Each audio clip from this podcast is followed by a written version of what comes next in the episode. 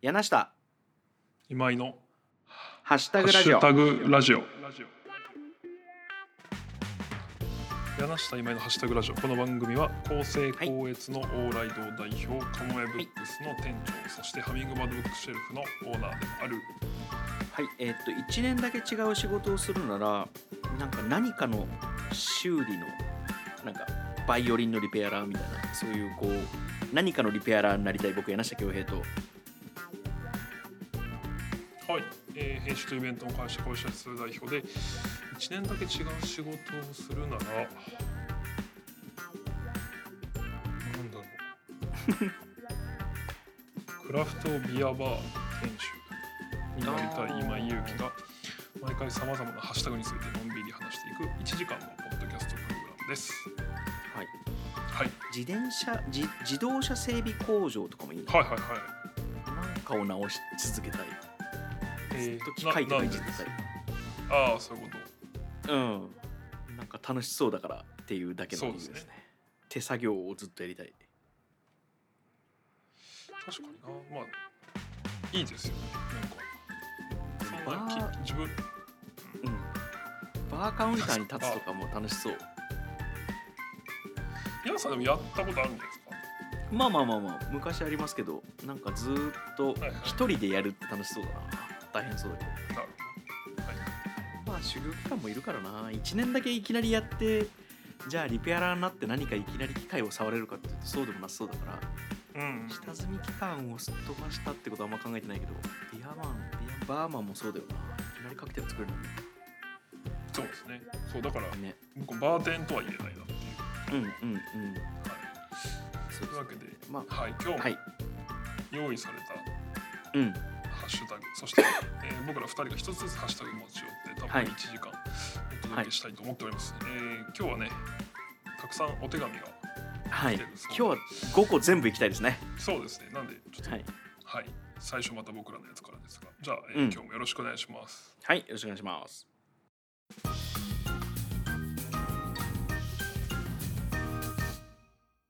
はい、えー、一つ目はですね、えーうんうん。僕のセレクトですが、えー、ポッドキャストウィークエンドという、あ待ってました。えーはい。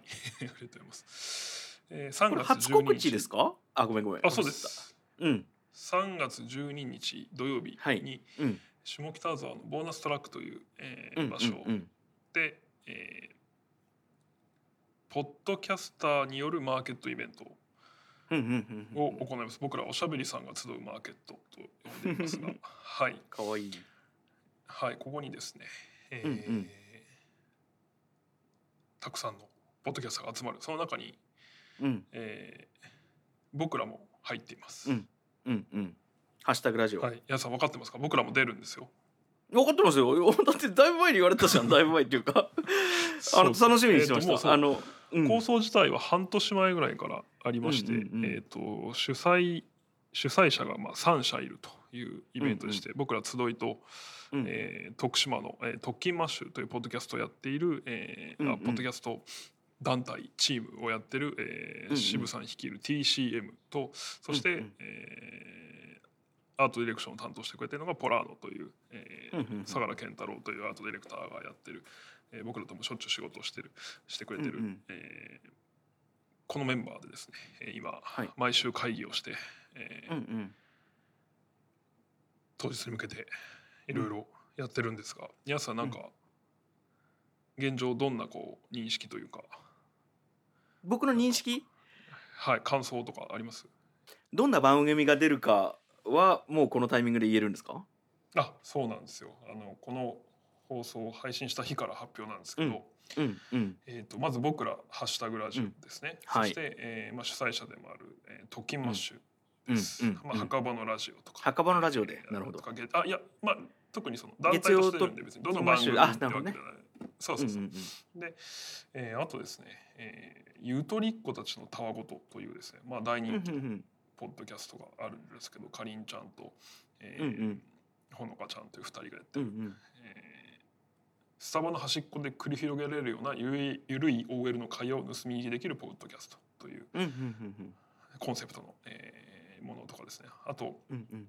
ブックトラックっていうですね。これあ柳さんブックトラックはい、うんうんうん。代官山ブックトラック、あ、えーポッドキャストやってらっしゃるんですか？書店のそうなんですよ、人文フロアの、えーお二人がやってるポッドキャストがありまして、ブックトラックも来てくれます。で、えうんうん。あと、えーゆとりは笑ってバズりたい」という、まあ、これも人気の、えーうんうん。95年生まれのですね、えーフリーターの方がやってるポッドキャストですけど、うんうんうんこちらとか。最近フリーターってなかなか聞かないですよね。確かに。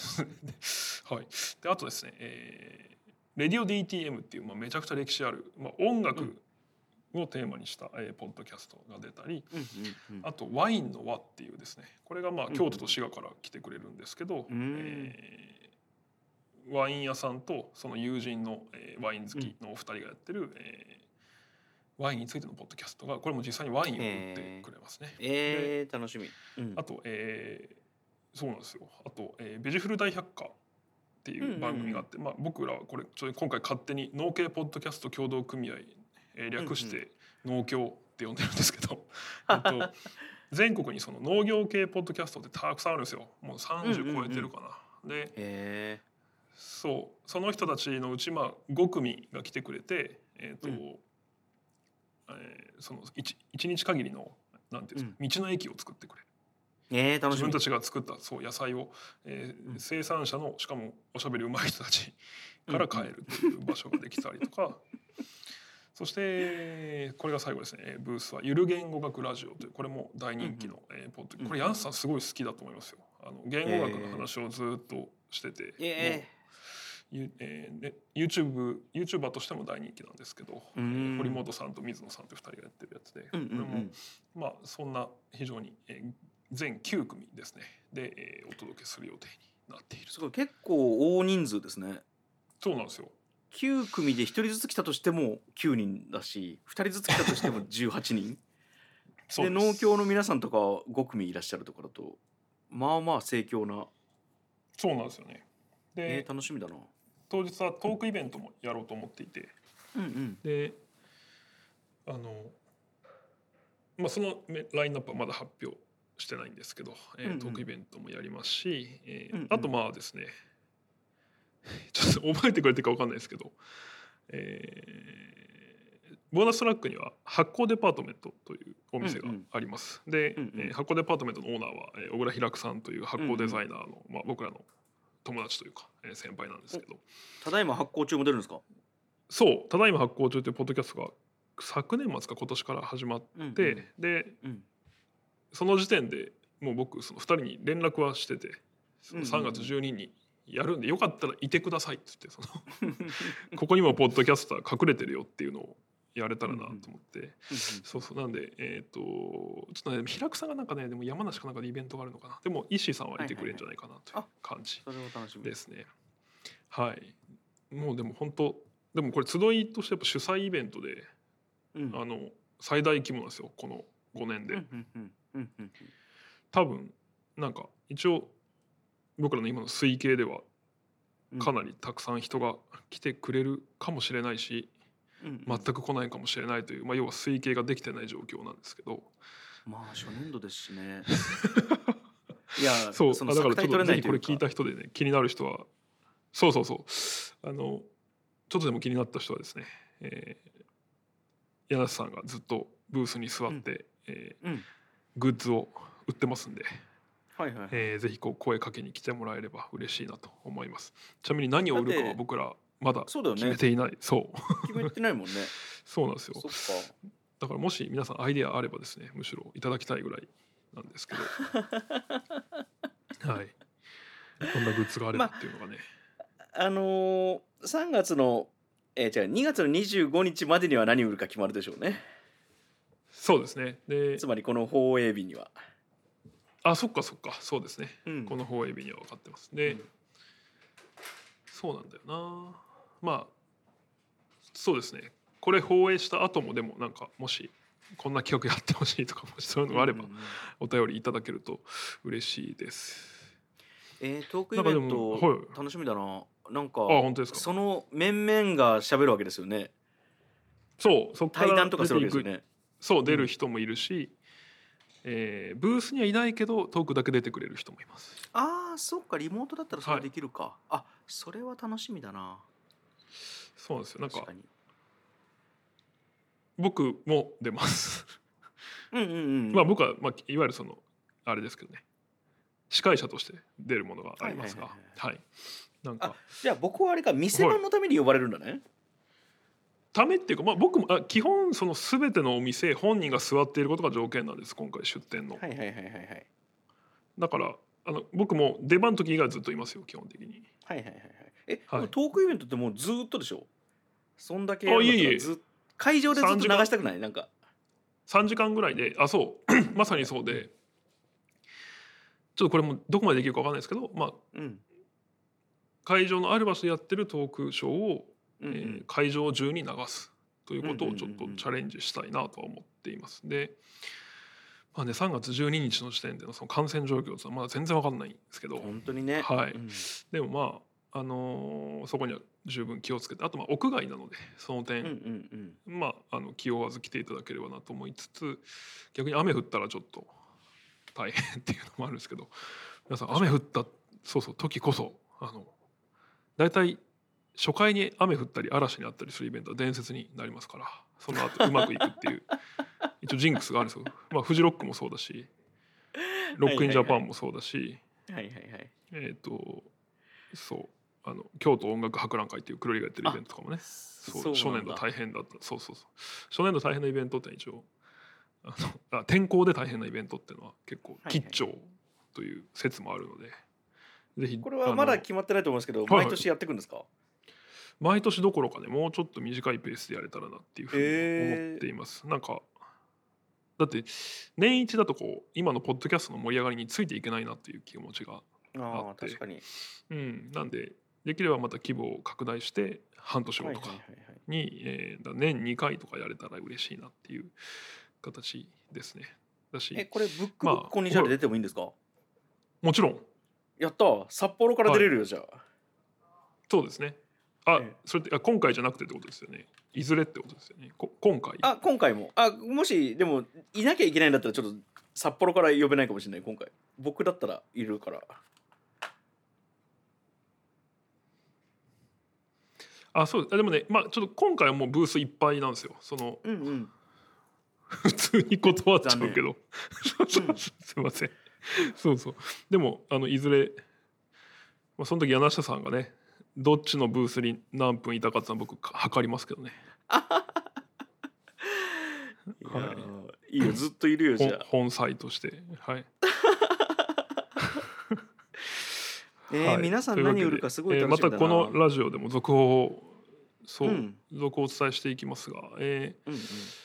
ポッドキャストウィークエンドポッドキャストっていうのが始まってまして、えーうんうんうん。このイベントの告知をするためだけに立ち上げた、えーポッドキャストがありまして、えーとうんうんその主催メンバーのうちのナミちゃんとナナちゃんっていう2人が喋ってますんで、うんうん。うんうん。えーぜひそっちも聞いていただければなと。あの非常にこのポッドキャストを渋さんが監修していてもう一個の。監修というかディレディレクション。で、まあ、やっぱねもうちょっとねレベルが違うんですよ。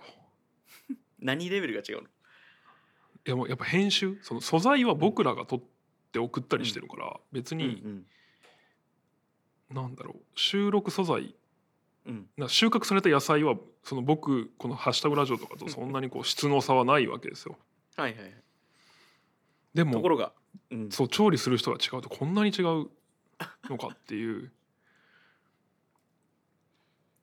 ポッドキャストウィークエンドっていうポッドキャストがあるんですねポッドキャストウィークエンドポッドキャストというポッドキャストがあります。えー、ちょっとそれ聞こうはい、ぜひあの聞いてみてください。Spotify 限定で配信をしております。というわけで、えーぜひですね、ポッドキャストウィークエンド、このカタカナでポッドキャストウィークエンドってハッシュタグで、えーたくさん情報出てくるようになってます。ツイッターアカウントもあるので、ぜひ皆さん、えーフォローしていただければと思すげえいます。今回ただの告知だった なんか、意気込みとかその、はいはい情報外の情報を一切伝えずただの告知だったね情報外の情報ありますよ。だからその会場中に流すかもとか、はいはいはいはいそうそう一応ね含めたんですけど、あそっか。でもそれもね、ここだけの情報ですって言わないとね。まあでもうんあれですよ。これで初めて聞く人がほとんどですから、多分このイベントのことを。そうか確かにそうそうそうそう。それはやっぱちゃんと説明しとかないと。はいというわけではいあの、はい。またいろいろ続報を出していきたいと思います、えー、一つ目のハッシュタグは、ポッドキャストウィークエンドでした。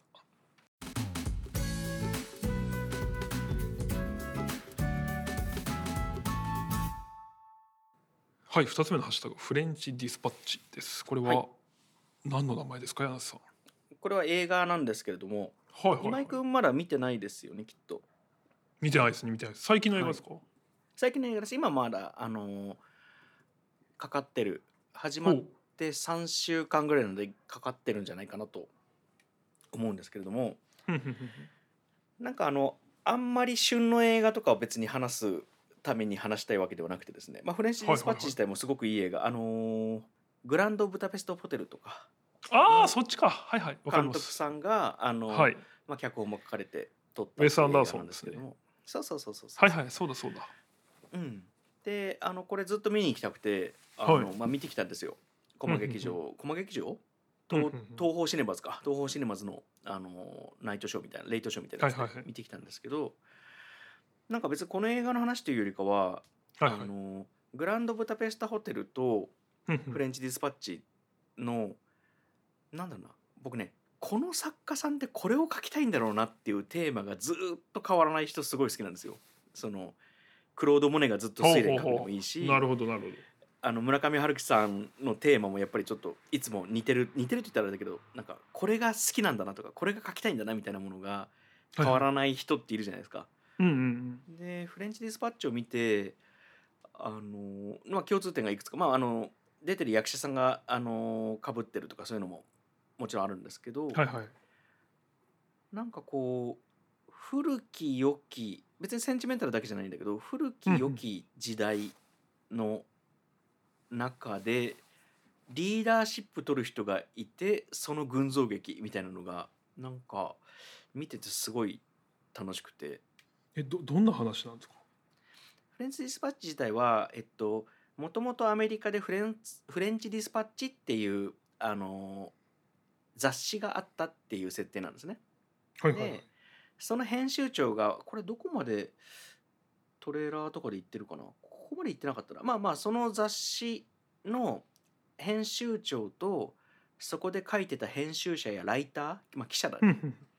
記者が例えばその、えっと、美術欄っていうか美術特集だったらあのアートっていうパートだったりとかはい。その食べ物だったらその食べ物っていうフードっていう切り口でその映画が3部構成になってて美術とかああの触れ食べ物とか。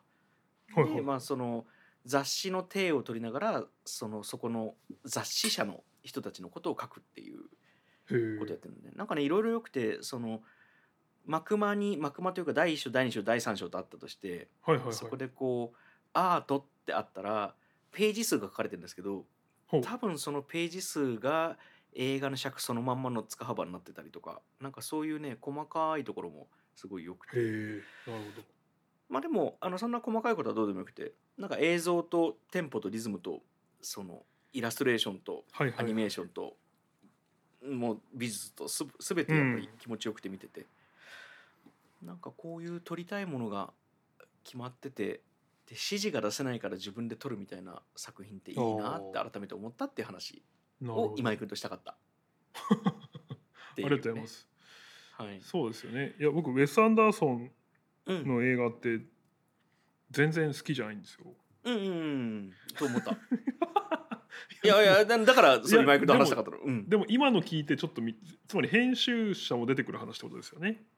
編集者も出てくるというか編集者が出てくる話かもね。あそうですよね。それうんはちょっと興味が湧いてきましたが、あのなんかグランドブダペストホテルとか、ダージリン急行とか、うんうんうんちょこちょこ見てはいるんですけどなんか、うんうんうん。まあ、私もちろんもうが画面のその美しさに関してはもちろん何の文句もないですけど、ね。別にそうなんです。僕映画にそれを求めてないので、うんうんうんうん。そうそう。だからあの特別新作をこう楽しみにみたいなことはないんですがでも好きな人がいるのはめちゃくちゃわかるっていう感じねですね。いいだからよねあれがうん。そうなんかあのグランドブダペストホテルだとまあ、はい。そのブダあグランドそのあのホテル？うんうん。がなんていうかな。ローオーナーがそこにいてその人からその人の話をずっと聞くっていう体で撮ってるじゃない、はいはいはいはい。それがそのまま雑誌になった感じだろうね。えー、なるほど。でなんかあの部下を守るリーダーみたいなのがグランドブダペタブダペストホテルだとはい。その元オーナーの人がそうだし今回は編集長っていう人がそれをやっていて、なんか不思まあそれが別にメインテーマじゃないんだけど、うんなんかあこういう人物像の描き方がきっとこの監督は好きなんだろうなみたいなことを思いながらはいはいはい。見てて。でなんか雑誌のリッチな作り方みたいな時代、はい。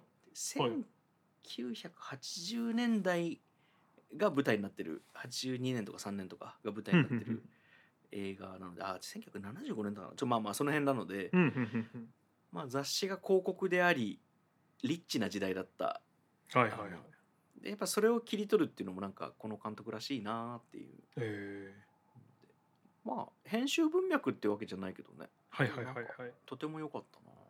え今井君がー、はい。見に行かなさそうな映画だなと思いいながら見てたやそうですね。いや僕がネットリックスで「うん。Tinder 詐欺師」っていうドキュメンタリーとか見てる間に皆さんやっぱこうハイカルチャーなものをハイカルチャーじゃないよ。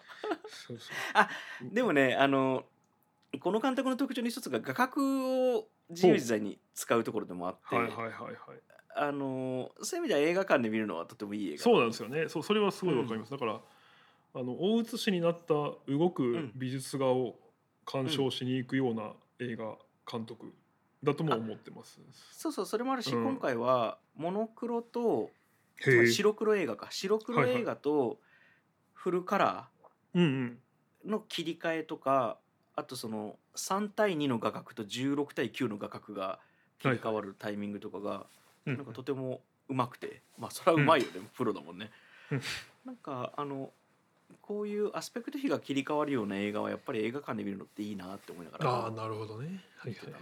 まあ家でプロジェクターでもいいんだけどなんかあでも PC の画面とかで見ると画角のうん。アスペクト比の切り替えってやっぱりそこまで効果的じゃないなと思いながらはいはいはい。よく見てるから。その表現方法は映画館で見るっていうことに特化してる感じをわざと使うのもちょっと良かったなこの時代に。映画館でっていうことで言うと「コーダ愛の歌」っていう映画を今やってますけど。えー、うん。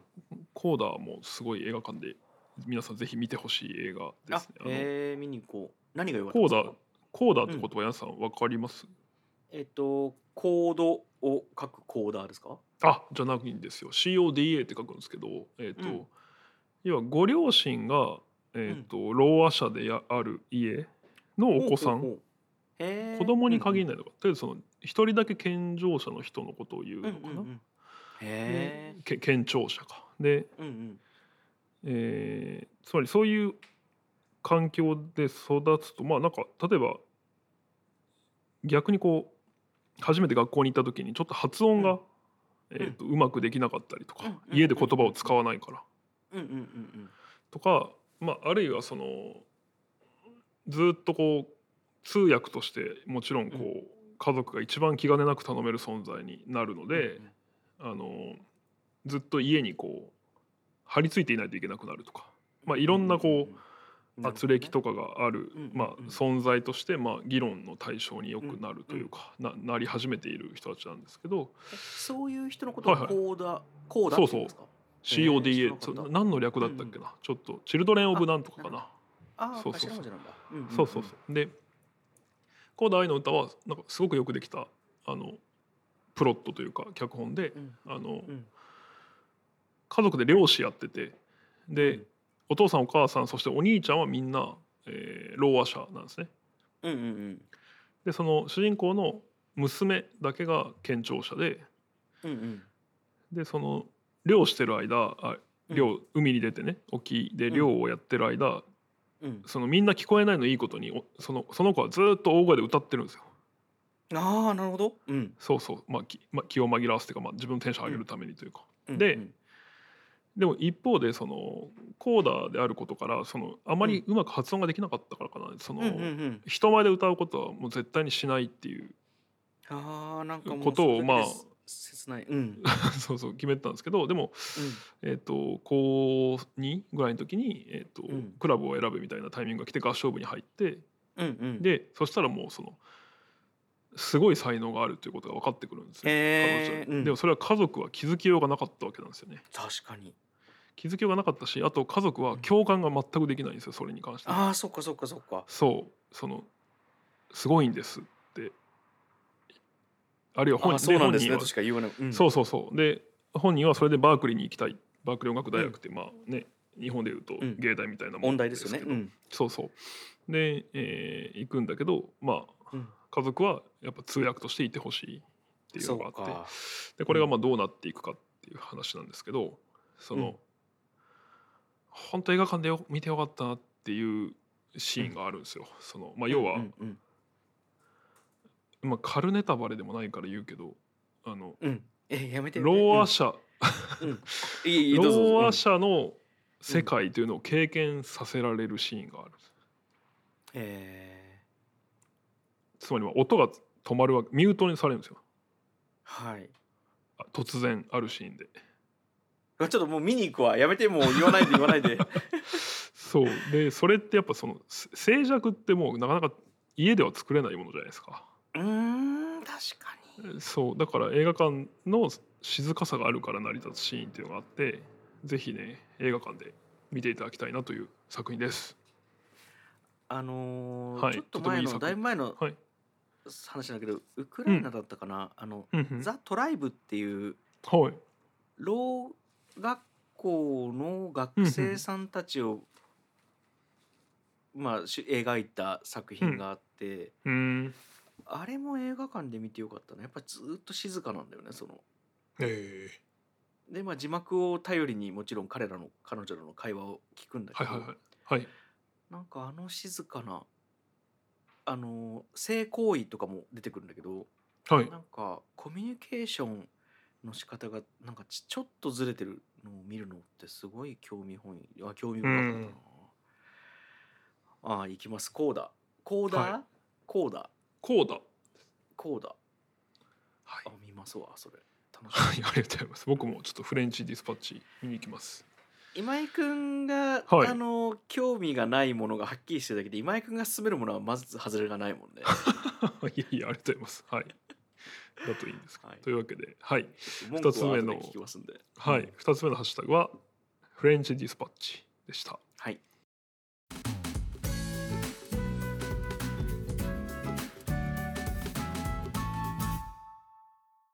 はい。えー、で、三つ目ですね。えー、お便りをもらってます。えーはいありがとうございちょっと読ませてもらいますね。えーはいい、つも楽しく拝聴しております。えー、自動車メーカーに勤務するうん愛知県豊田市在住のものですと。はい。豊田市、ねはいはいはいそうそう。で、たまに馴染みのある地名や食べ物屋さんの話題になるので、とても嬉しくなりますあとおっしゃってます。はい。まあ、名古屋だからかな。はい。そうですねえーあのーえお名前ラジオネームは？なんとえー、ポッドキャストネーム、かおりさんという方です。かおりさんはい。かおりさんもご存知かもしれないですけどあの瀬戸市の。名鉄瀬戸駅のはい。あのー瀬戸川をちょっと先に行ったところにあの深川神社が深川神社でよかったなあるんですけどうんそこの参道にあるうなぎの田代っていううなぎ屋が本当に美味しいのでぜひ。はいありがとうございます。はい。そんなおすすめもありますが、えー、そんなかおりさんが取り上げてほしいテーマは、あそこそこまだラジオ、はいうんごめん手紙としちゃった。はい。カーボンニュートラルです。はあ、はあはい。世の中の潮うん。そうですね。世の中の潮流からカーボンニュートラルへの、えー意識の高まりは理解しておりますが、サプライヤーさんのチェーンを深掘りすると例えばうん。ご夫婦で事業をやられているような小規模経営の事業者なんかはどう取り組んでいかれるのか、えーうん。一個人にできることは何か日々本当に考えさせられています。お二人はカーボンニュートラルに対してどのような取り組みをされていますか？というわけでハッシュタグはカーボンニュートラルです。いやー素晴らしいな。でもはい。僕あれだな、社会派乗社会派ですね。はい。車がスバル確かに。360っていう車だからもうすいません。ディーゼル車ではないけど排気ガスが多い車乗ってる。排気ガス多くないんだよそんなに実はあれ。はい、まあでもまあちょっと言い訳はいいですけど、えっ、と、はいすいませんカーボンニュートラルとは何かってことを多分説明しないとこれあれだと思うんですけどはい、はいはいはいえーカーボンつまり CO2 をニュートラルにするっていうのはどういうことかっていうとですね、うん。えーまあ、要は温室効果ガスの排出量と吸収量を均衡にしましょうよっていうだからニュートラルなんですね。プラマイゼロにしようぜっていう。今要はこう出しすぎ出すばっかりなんでその排気ガスとか。うん。あと牛のゲップとかもね、えーこれメタンガスですけど、えーとうん。たくさん出てたりしますが、うん。えーそうじゃなくてちゃんとそれを吸収してくれる存在も、うん。えー同時に作っていくことでうん。2050年になった時に排出量と吸収量を一緒にしようぜという活動つまりまあそのためにやることとしては、まあ、単純なところで言うと植樹とかですね木を植える CO2 を吸って酸素に変えてくれるんでとか、はえーあとまあ風力発電増やしましょうとか、えー電気自動車増やしましょうとかそういうことになってくるわけなんですけども。でまあ各企業がねこれをこれに対して何をやるんだってことは今世の中的に問われている、まあ、大きい会社ほど問われているという状況ですがうん。そうですね。柳瀬さんは排気ガスバリバリの。バリバリじゃないけど。えー息止めるわじゃあ今から。でも排出量確かに少ないですよね。小さいから車があれは。そうなんですよ。はい 360cc なんで、まいあそれを言われたけど、車な。なんかあのマイルズっていうアプリわかります、なんだっけ？なんか分かる気がします。なんかあの要するにえっとまあ徒歩だったり自転車だったり、はい。まあ、実際車でもいいんですけど、はい。なんか移動距離に応じてマイルが溜まっていってそれがこう協賛企業のこう景品？へだからえ1万5,000マイル貯まったら、はい。アマゾンギフト券が100円分もらえるとかそういうへえで歩歩きだとそのマイル数が5倍になるとか。なるほど。そのカーボンの排出量に応じてあの、まあ掛け算があるんあの係数がかかるんですけど。反比例していくってことですね。そうですね。そうですね、はいはいはい。なんかそういうアプリもあるんだなとは思ったけえー、ど、面白い。はいはい。面白いですよね。なんか現代的なと。だからそこにき協賛するみたいなことも。そうですね。それに協賛すること自体が企業の姿勢になるってことですよねそうですね、はいはいはい。うち紙使うからな。紙もやっぱり出しがちなんですか？それは製造工まあ、程で、よすまあやっぱりペーパーレスの方がもちろんカーボンニュートラル的にはいいですよね。あその輸送コストもあるし、はいはい。製造コストもあるし、まあ、もっと言うとそのパルプっていう原材料のこともあるし。はいはいはい。出版は紙申し訳ない。これもいろいろ実験したんだけどやっぱり紙使うんだよな。申し訳ない。あ高越？まあ高越ですねやっぱり、はいはいはい。ゲラにしプリントアウトしないとやっぱりできないことが多いので。はいはいはい。すいません。今日は反省ばっかりしてます。まあ僕もこのためにやってることっつうとそうでもないんですけどまあ自転車で移動しているとか、うんうんうなんんかいつかカーボンニュートラルのインタビューとか万が一僕に来たらあまあもちろんあの意識して基本の移動は自転車ですねから話を始めようと思いますけど。そうですね。カーボンニュートラル。なんかその SDGs みたいな話もあったりしますけど。はいはい。カーボンニュートラルとか京都議定書みたいなことを毎日朝起きて一日中意識してるっていうほど申し訳ないけどやっぱり意識できてないかな。あのビうん。ニール袋を使うのやめようとかそういうのはまあ割とやれることは全部やってるつもりですけど。はいはいはい。ことカーボンニュートラルだけ意識はしてなかったな。そうですね。なんか僕なんだろうな。その辺いろいろ考えされるシーンはいくつかあったんです。例えば車用車を買うときにその電気自動車にする、なんうんなんだっけハイブリッドか。ハイブリッドにするかどうかっていうはいはいはいはい。話があってで、うん。その車屋さんにはあの、うん。電気自動車静かでいいですけどただ、うん。えー今井さんたちが今想定されてる使い方つまり使ってもこうたまに長距離移動みたいな僕らイベント行く時とかに、あるいはまあうんうん休日にちょっと動かすみたいうんうなん。ことであれば正直そのうん。金銭的な恩恵はほぼないと。うんうんうんあのあ要はハイブリッドが高くなるんですよ車としてはね。うんうんうんううんん、だからあのそこはあのそれでそうなんですよねって言われてまあじゃあちょっと別にうちもそんなたくさん余裕があるわけではないので金銭的に。じゃあまあちょっとそのお安い方でみたいになっちゃったしあとは、えーこれなんか僕記事で読んで面白かったんですけどえっ、と、うん。クローゼットレンタルクローゼット？要はその服をうんもうか買うのやめようっていう運動があるわけですよね。でうん買うなら古着を買うかあとはレンタルでいいじゃんみたいうんうんな。でその毎月服を送ってくれるサービスとかあるんですよレンタルでね。うんうんででもなんかどこだっけな？なんか北欧のどっかの国の研究チームが調べたところによると、うん。結局そのその環環境に優しくするために服を借りようっていううん。そのレンタルクローゼットの方がうん。カーボンニュートラル的にはうん良くないっていううん。結果が出ちゃったみたいな。その輸そのやり取りとか輸送コストで輸送コストそうそう。そうだよね。みたいな。まあだからやっぱ人類も模索中というかあのいやそうだよね。なんかそのもちろん個人が何かをやることを否定しないしあの意識変わっていくのはマジで大事だと思うんだけど多分うん。世代が変わっていくっていうぐらいのスピード感でしかうんあの個人ができることないようなあのもっとシステムが変わるとかはいはい。だったら別だけどなんか税金が上がるとかね。はいはいはい。カーボンニュートラルによって。正直僕もボルボが電気自動車とかあと2035年にはい。確か車が全部あのエンジンのガソリン車をなくしていくみたいな話になはいって今はいはいはいぱそれぐらいが一つの分岐なんだろうなぐらいしか思ってない、お恥ずかしいですけど。あの、ねいやそうなんですね。だからやっていかなきゃなってのはあるんですけど、そうですね。多分ねあのむ無駄にあーでも焚き火してる。焚き火してるわ。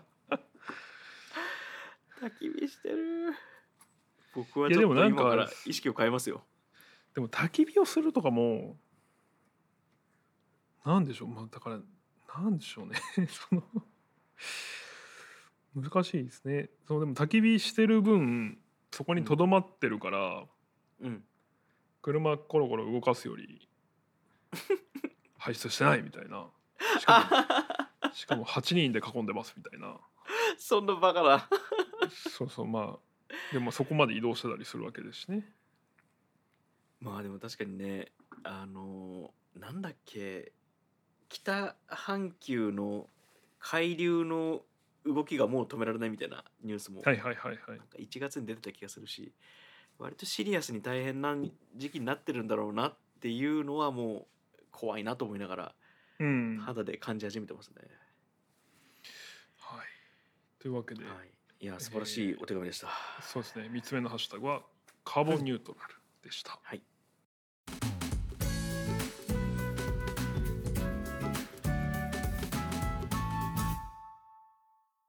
はいえー、4つ目のハッシュタグははい、社員教育です。社員教育。はい。こちらもですねちょっとお手紙来てますんで読みますとはい、えーえー私はうん、とある業界にずっと勤務していますが各業種の教育体系ってどんなふうになっているのか興味あります、えーもしよろしければ一方的なお伺いになり恐縮ですが社員教育についてお伺いさせてくださいという真面目な。面白いね。はい。ねえあのさ話はいはいどうぞ。一個ずらすわけじゃないけど、はいはい。社風って変えれないよねきっと。ああそうかもしれないですね。なんか社員教あもちろんその名刺の受け渡しの仕方とか、はい。電話の出方みたいなものは多分、はい。こう知識とまあその動きによってある程度知っとく方がいい。って思うし、まあ、リモートが増えてるからリモートのやり方みたいなものとかも多分あると思うんだけどはいはい。なんか社員教育の上か下かの大きなレイヤーに多分社風みたいなのがもっと言うと業界慣習とか。業界慣習って大きな土台の上にうん。多分社風があってその上に社員教育がある気がしてますっていうのが僕のはいはい最初にこのお手紙を聞いて思ったことで。例えばその営業の会社だったらやっぱり売り上げに対する営業部が強いとか。うんうんうん制作の会社だったらその売り上げネガティブとは言わないけれども、はい。あのやっぱりクオリティとかそういう職人さんが多いみたいな状態になるから、なんかあのそこを変えたりそこをこうデザインする方が多分ずっと難しいんだろうなってう思んってるな。出版社もなんかこの話前もしたかもしれないですけどうん出版社でもやっぱりどの部署がの意見が強いって全く違いますもんね出版社に違いますね。版元によって違いますね。そうそう、うん。営業の言うことは絶対の場所もあれば編集が言うなら仕方ないっていうところもあるし、ですね。なんかもともと銀行マンだった人が社長さんになったりとかすると急に営業部強くなるとかなんかそういうはいはいはい。ようなのもありますしね。いやーなんか売り上げ大事ですもんね。その こんな話をしたごめんなさい。社員教育の話からずれちゃったけど。はい。なんかやっぱり結局余裕がある状態をどう作るかっていうはいにい。ろんなものが成り立ってるんだろうな。そうですね。っていう気がするな、今会井君社で起きていは？るあどうぞ。あのごめんなさい。社員教育ってどんな、はい。えー、どうなんかでもそんな偉そうなものはないですけど。うん。えー。いやだからないです。いわゆる OJT しかしてないですね。はいはいはいはいはい。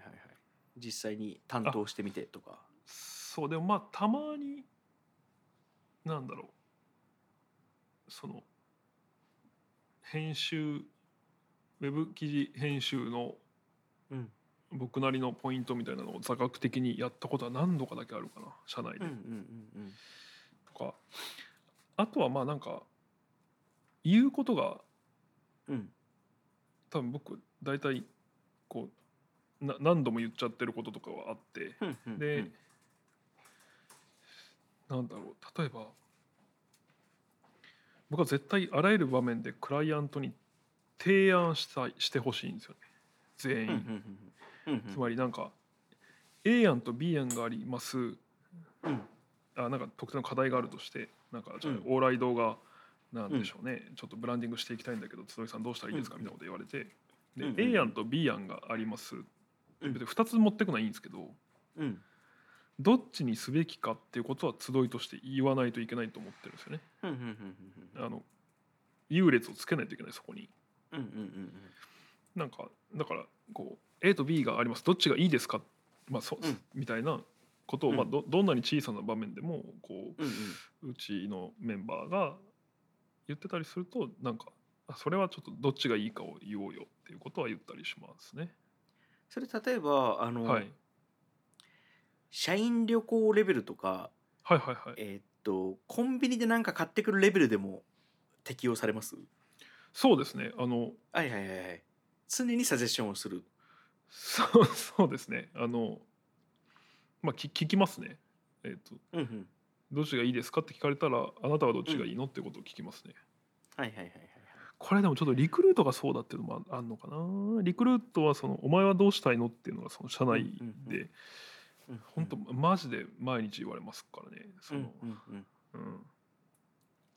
あでもそだからのあのそれはい。社風のレイヤーと多分社員教育のレイヤーの両方かぶってるものかもしれないですね。はいはいなんか常にどうしたいかを考えるっていうのが、多分社員教育でもあり社風でもありみたいな。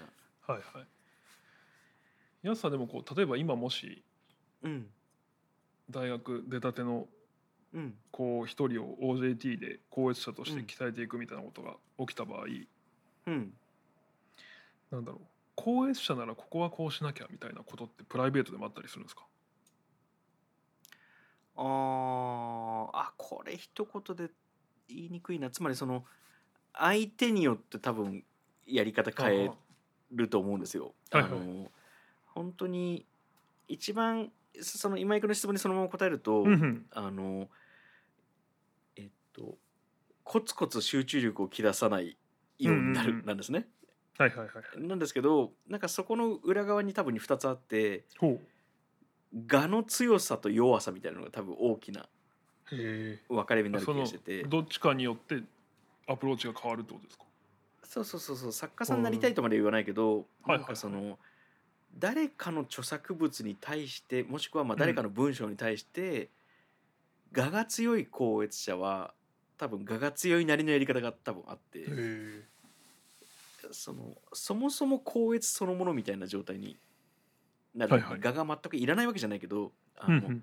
出過ぎるとちょっと不利なことが多いのね。まあそうですよまあなんとなくイメージそうですよね。うん、うん。からその人のなんていうかな例えば明日までにこれを読まなきゃいけないこのはいはい。50ページをっていう時に、はい。当然そこでこういや1時間で12ページしか読めなかったら10時間でもギリギリできないからうんうんうん。ちょっとしんどい量だなってなる時に締め切りに応じてクオリティコントロールができる人が多分一番気が楽はないんですよ、はいはいはい。はいはいで初稿と最高の間にじゃあ次ここまで読んでいきましょうっていう提案ができるのは多分いいけどそれってその、はい。職人であればあるほどそれやりたくなくなっていくから、うん。そのフレキシブルさが多分その画に出てくるというか。えなんか画の強いところはここだけ完璧にやれるようにしようみたいな多分言い方をするし、画が弱いなんて言い方ちょっと変だけどなんかその、ある程度その対外スキル営業スキルみたいなあのフレキシブルさがある、あの人材だったらーはい。じゃあこういう提案をこの5個あるうちの3つは確実にできるけれども残りの2つがちょっと甘いですと。それは時間がないからしょうがないですよねと。じゃあその2つの優先順位をどこまで下げるかと次までのこの間にこうやりましょうっていう提案ができるようになるっていうのが多分一番く全体的なクオリティが上がるからでその間編集さんこれ読んでくださいって言い方も多分できるし。はいはい。著者さんにこれを回してくださいって言い方もできるからなんかその人によっては本当にあのある意味意固地にそれをやりたくない人もいるので、はいはいはい。ね、プロだったらある程度それはコントロールしなきゃいけないけどなんか全員に押し付けても多分うまくいかないので結構人によって変えるかな。なるほどねごめんなんかあの割とマニュアル化しやすいところとマニュアル化しにくいところが多分あって。あいえいえそんな謝んなくていいですけど。いやなんかね本当にスパッとでも多分に社員だからこれが社員教育っていうハッシュタグのはいはい。一個の答えだとしたら、なんかこうマニュアル化できる職業職うんうん。能とそうじゃないところがあって、なんかそれを両方使い分けるの大事だよねみたいなその一般論っぽくなっちゃうかもしれないな。なるほどね。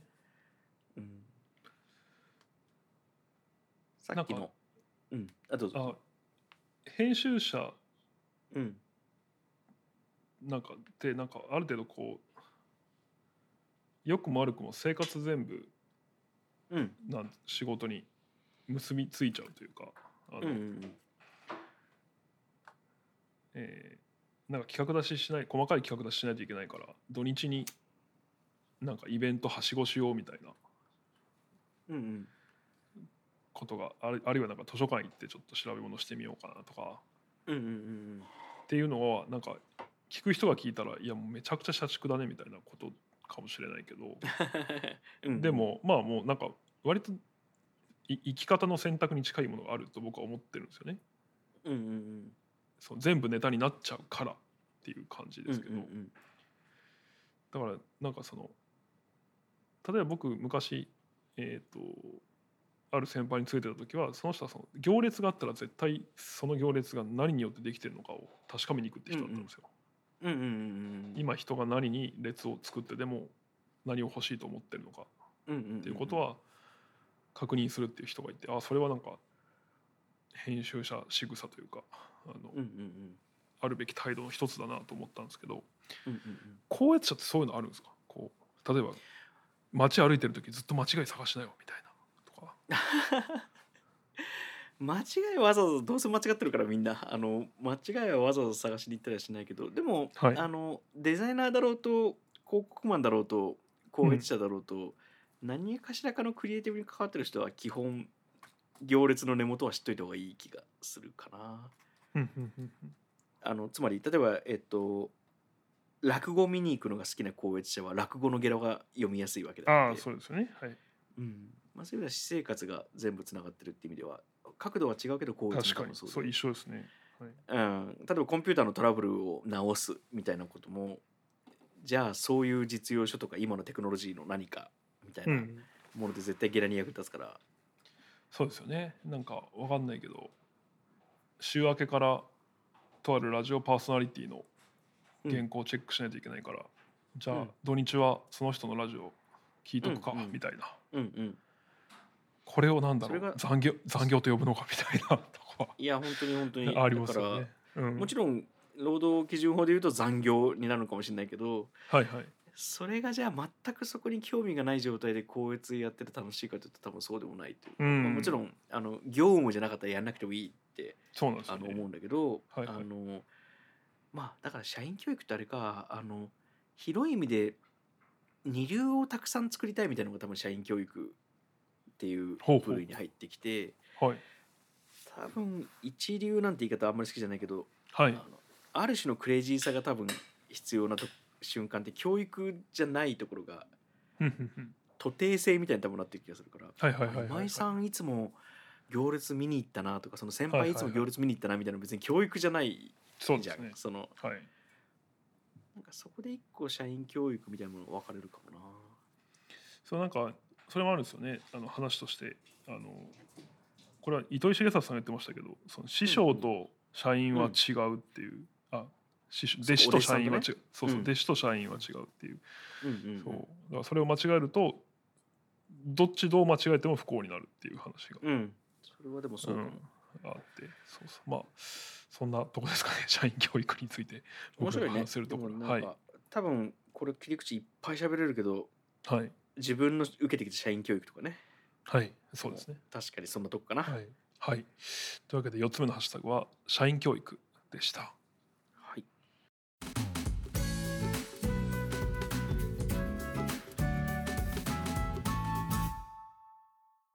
はいじゃあ最後5つ目いきましょう。5つ目はやったぜ。はいえーお手紙読みますね。これもお手紙なんで、はい。えーお疲れ様です。勝ち森ですお疲れ様です。はい。1時間番組になって聞き応えはあるのですが、2週間に1回は待ち遠しいですね。あら嬉しい。はい、今回話してほしいテーマは正義のヒーローです。自分のポッドキャスストでも話したテーマなのですがお二人が思い浮かべる最強の正義のヒーローは何ですか？よろしくお願いします。お体に気をつけて配信続けてくださいと。トありがとうございます。はい。ポッドキャストネームペコかな？エコ？ペコあのああー。ピンポンのはいはいはい。あのー漫画にもあの映画にも出てくる。はいはい。あのペコというキャラクターはいいな。うんうんうん。ヒーローヒーロー剣山ってセリフもそうですね。あるしね。ヒーロー像まあペコは確かにいいヒーローですね。ね。なんか決定的に誰かの人生を変えるというかはいはいはい。影響を与えるというか。はいはい。それがヒーロー像だな。まあ実際に具体的に助けるっていうのもヒーローなんだけど。うんうなんんか助けられてる人を見てかっこいいって思うのがなんかヒーローな気がするな、なるほどね。今井君にヒーローっているの？いやそう聞かれて難しいなと思って。あんまりいないですね。でもなんか思えば昔からそのヒーローに憧れるってことがあんまり なかったかもしれない。まあウルトラマンとかそこそこ見てましたけど。はいはいはいでもなんか誰がヒーローかなと思ったら僕は、まあ、マーベルのアイアンマンとかはヒーローだなと思って、なぜじゃあそれをそう思うのかっていうとまあうん。どんな困難を前にしても必ず問題を解決する。はいはいはいはい。だから別に自己犠牲とか別に僕なくてもいいんですよね。うんうんうん。とりあえず問題を解決しろよっていう気はい。はい持ち、はい。まあだからあのはいはいはい。シン・ゴジラのねうん人たちとかみんなヒーローだなと思いますけど、うんうんうん。あとまあ、まあ、そういう意味でイチローもそうかな。あ あ なるほどね、うん。なんか指輪物語のサムとかやっぱりあーあのはいはい。長い長い小説はヒーローヒーロー像を作りやすいな僕の中で、なるほどね。なんかスタートもまたまた違いますよね。そあのスターとは違う例えば、ね今の清志郎さんは、はいはい。まあ、ヒーロー性ももちろんありますけどうん、なんかスターな感じがするなそうですね。木村拓哉もスター。確かに木村拓哉さん、まあヒーローっていうドラマのそう設定だけど。スターはやっぱそのなんだろう。うんチャンスで必ずヒットかホームランを打つ人っていう感じですよね。確かにでもヒーローはこう、まあ、野球で例えると必ず大事な試合に勝つ人はいはいはいはい。っていう感じかな。重なるところはあるけれども確かうんにちょっと違う概念ですね、うん。あなんかその一つの概念に対してはい。近い概念を持ってくるのって大事ですよね、そうですね。それすごい輪郭がくっきりする感じがありますね。比べることで、ね、うん。ラブレターとファンレターは何が違うんだろうとか,、はいはいはいはい。なんかそういうこう近い概念をぶつけてみるとおのずと輪郭がく浮かび上がってくる、確かに。だからそのなんかなんかねたまにこう人が言うじゃないですか。兄貴は僕のヒーローなんですみたいな。うんうん。うん。ああいうのってスターなんですっていう人なかなかいないですもんね、あ確かに。うん、確かでもその憧れのなんだ高校の時ファンクラブがあったような憧れの先輩とかのことを、そのいやまるまる柳下先輩は私たちの本当ヒーローで。でもこれは言うことあるっちゃあるけどでもまあスターの方が多い。にまあまあでも言いたいことは分かります。確かに、うん。スターとヒーロー。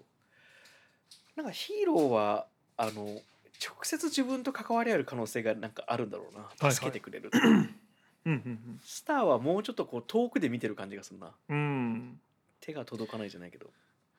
あとなんかヒーローは信頼でスターは期待っていう感じがするかああなるほどね。なうんヒーローだからやってくれるっていう期待はスター性か。なんか。ああ面白いヒーロうーね、ん。今井君ははい。何のヒーローになりたいとかあります、何の？うん。スターヒーローヒーロー像のない今井君が。ヒーロー願望がないですけどね まあまあまあそのヒーロー願望がない状態で。あでもまあもちろんでもそれ会社にとってですかね。まあそうだよね、うん。そうまあそうだ。そうそうそう。ああつまりあれだな。ヒーローもスターもコミュニティに何か属しているんだな。ああそうですね。確かに。一人じゃなれないですね。それがアメリカンヒーローだろうと。うん会社のトップ営業だろうと。うん。やっぱり何かのコミュニティに属しているんだな、うん。なるほど。ヒーローの解像度が上がったわ。7倍ぐらいになった。私まあそうですね。なんかヒーローインタビューっていうのもねなんかまあスポーツだとあるけど、まあ、決定的な仕事をした人っうん。ていうことそういえば、なんですねはい。あのチェアマンがチェアパーソンになるような言い換えをする中ではいはいはい。ヒーローってなんか男女ヒーローっていう風潮になってる気がするそうですね。あのヒロインって言い方は減ってきたかもしれないですね。なね。でもうん。ヒロインってだどちらかというとこうなんかクラシックな作画法でいうとこう助けられる人とかその,、はいはいはい。その中に出てくるうつ麗しい女性みたいなイメージうんのヒロインで、本来だったらウェイターウェイトレスみたいな対義語だったはずなのになんかヒーローの意味が独り立ちしてって今は女性でもそんな映画あったな何の映画だったかなヒロインヒーロー。あ映画じゃないわ。漫画だわ。僕のヒーローアカデミアだ、そああの中で。はいはいはい。ヒロインヒーローだって言ってる女性がいたな。あそうか。ヒロアカはそうですね。ヒーローについてヒーローという概念についてまあずっと描いている漫画ですね。ね。なんかうん。最近のジャンプでついにウォッチメンじゃないけど誰がヒーローを助けるのか困ってる人を助けるヒーローを誰が助けるのかっていうテーマが出てきてよかったな、はいはいはい。誰が見張りを見張るのか。うん。ね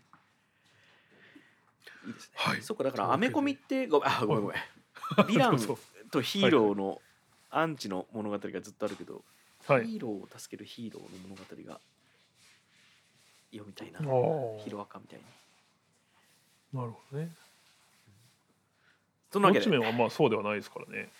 ウォッチメンはもう完全にそうですね。あのうん。超人が脅威になりうるみたいな。テーマですね、はいはいはい。ウォッチメンのウォッチをするのは誰かっていうね。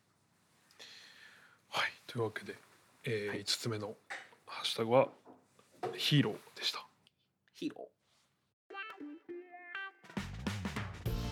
はい本日以上になります、えーはい。2月25告知分ですが、皆さん何かー。これ以上分ですがあのー、3月12日に、はい、えーポッドキャストウィークエンドというはい祭典があるので、販売イベントがあるので、ぜひ皆さん来てください。じゃないですか。今日は。そうですねあと僕ら集いとしてはあの JINS PARKってメディアを始めたんで、うんよかったらうん。はい、えー JINS のオウンドメディアをですねジ JINS さんにちょっとご依頼いただいて、えー作ってますあれ今井君えー今日メガネしてました？今日してましたよあしてましたか。はいそそれは失礼しまし 別にしてなくてもいいんですけど。たいやいやそれはそれはいろいろほらずっとしてなきゃ。いやでもそんなの本プ当ールで泳ぐ時にもしてた方がいいよ。一切 一切気にしない人たちなんであのありがたいです。はい柳下今井のハッシュタグラジオはですね。毎週金曜日に更新をしております。Spotify 上でのフォローがまだの方はぜひフォローお願いします、えーまた更新情報は番組の Twitter アカウントでもお知らせしていますので、えー、Twitter で柳下今井のハッシュタグラジオと検索し、えーアカウントが出てきたらフォローお願いできると幸いですそして、はいまあ、今日5分の3がそうでしたが、えーハッシュタグを募集しております。そして感想だけでも募集しておりますので、えー Spotify の概要欄に記載のお便りフォームからですね、僕らに話してほしいテーマや単語、そして感想を送ってください。というわけで本日のハッシュタグラジオは以上です。いつも聞いてくださってありがとうございます。ありがとうございます、えー、柳下今井のハッシュタグラジオでしたハッシュタグラジオでした。